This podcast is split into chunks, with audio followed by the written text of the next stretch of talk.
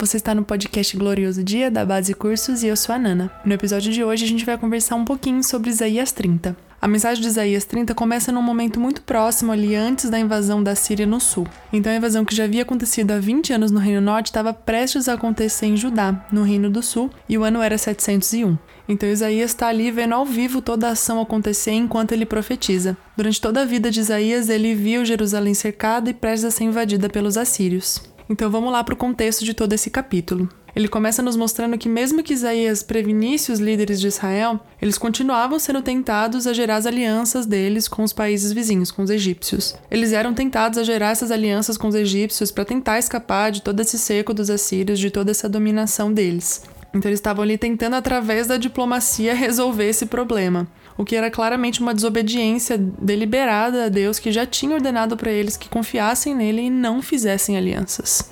Esse não era o momento de resolver o problema com diplomacia, mas com confiança em Deus. E é interessante que Deus conta para o profeta, né? Você vai falar para o povo, eles não vão te ouvir, mas você vai escrever tudo isso que eu estou te dizendo para servir de memorial para as próximas gerações a respeito da rejeição à profecia e a desobediência a Deus de um povo. E aí, mais pra frente, a gente vê a restauração de Jerusalém, como a gente já falou anteriormente, em todas as áreas políticas, econômicas, geográficas. E aí que a gente percebe que existe uma divisão nesse capítulo, de uma parte que já aconteceu, que já se cumpriu, e de uma parte que ainda vai acontecer, que se trata do futuro. E aí, dos versos 1 a 7, a gente vê um pouquinho desse começo que eu falei, do, do povo de Israel indo tentar fazer suas alianças com o Egito. E o profeta não simplesmente nos conta o que está acontecendo ali, mas ele realmente está lamentando que o povo continua escolhendo desobedecer a Deus, preferindo confiar nas suas alianças, nas coisas que eles podem fazer pelas suas próprias mãos, ao invés de obedecer, esperar e confiar no Senhor.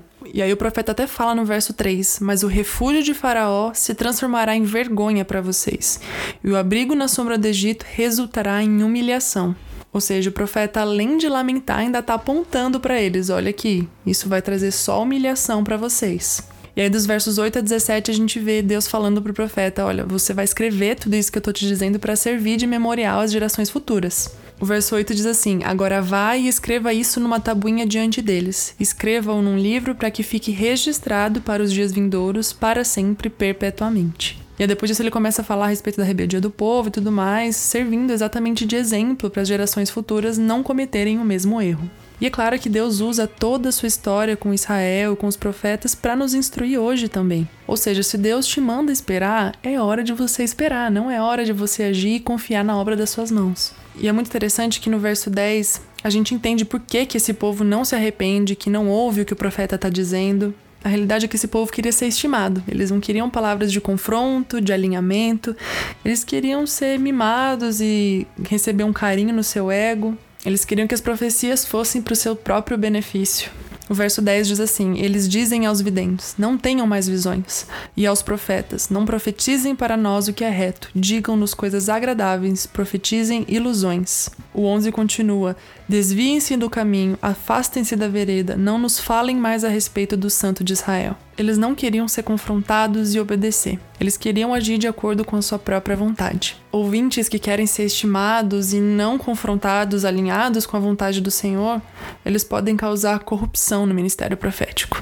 E aí Deus diz que a dificuldade do povo de obedecer a ele faz com que a vida e a estrutura deles seja como um muro rachado, como a gente vê no verso 13. E aí a gente percebe que se diante da palavra profética a gente não se arrepende, a gente não muda de vida, a gente não abandona o pecado e toma o caminho da obediência, é como se a nossa estrutura fosse rachada e que com o tempo toda a estrutura dela vai ceder e vai quebrar. E aí no verso 15 a gente vê como que Deus quer alinhar as nossas vidas. Ele fala assim: "Na conversão e no descanso está a salvação de vocês. Na tranquilidade e na confiança reside a força de vocês." E não esquecendo que aqui o profeta está falando com a nação de Israel, o verso termina assim: "Mas vocês não quiseram." Ou seja, a salvação de Judá não está na aliança com o Egito, mas em se converter. É através da fé, do arrependimento que eles sim serão salvos, como diz no verso 13. E a gente vai percebendo que enquanto a gente vai lendo toda essa história, a gente entende que Deus só deseja um povo que aprenda a confiar e descansar nele. O verso 18 ainda contém uma bem-aventurança. Bem-aventurados todos os que nele esperam. O Senhor é bom e justo, e é por meio da sua correção e da espera nele que a gente experimenta seu amor.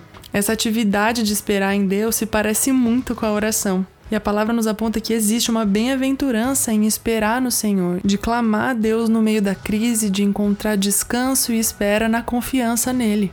Do versículo 17 em diante, a gente tem a segunda parte do capítulo que é a respeito do futuro, coisas que ainda não aconteceram. E aí no verso 23 a gente tem um pouquinho mais de detalhes sobre como vai estar a terra diante da grande tribulação, como as coisas vão estar em distúrbio, em fora de ordem, até que Deus vem e traz restauração sobre todas as coisas.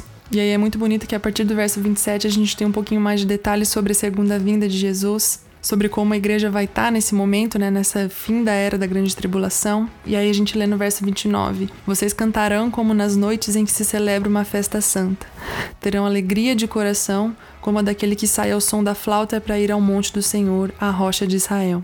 Isso aqui mostra um pouquinho pra gente como a igreja vai estar diante desse momento. E essa é a trilha sonora da segunda vinda do Senhor. Uma igreja cantando, tocando, Enquanto os juízos de Deus estão acontecendo, a igreja está ali entregando verdadeira adoração. E aí, para terminar, a gente vê o destino do anticristo no verso 33. Porque há muito está preparada a fogueira, sim, preparada para o rei. Ela é profunda e larga, com fogo e lenha em abundância. O sopro do Senhor, como torrente de enxofre, a acenderá. Essa é a mensagem de Isaías 30. A gente tem muita referência do que aconteceu, que ficou de memorial para a gente, para que a gente aprenda a confiar, esperar e descansar no Senhor. Bom, então é isso. Até o próximo episódio e Maranata.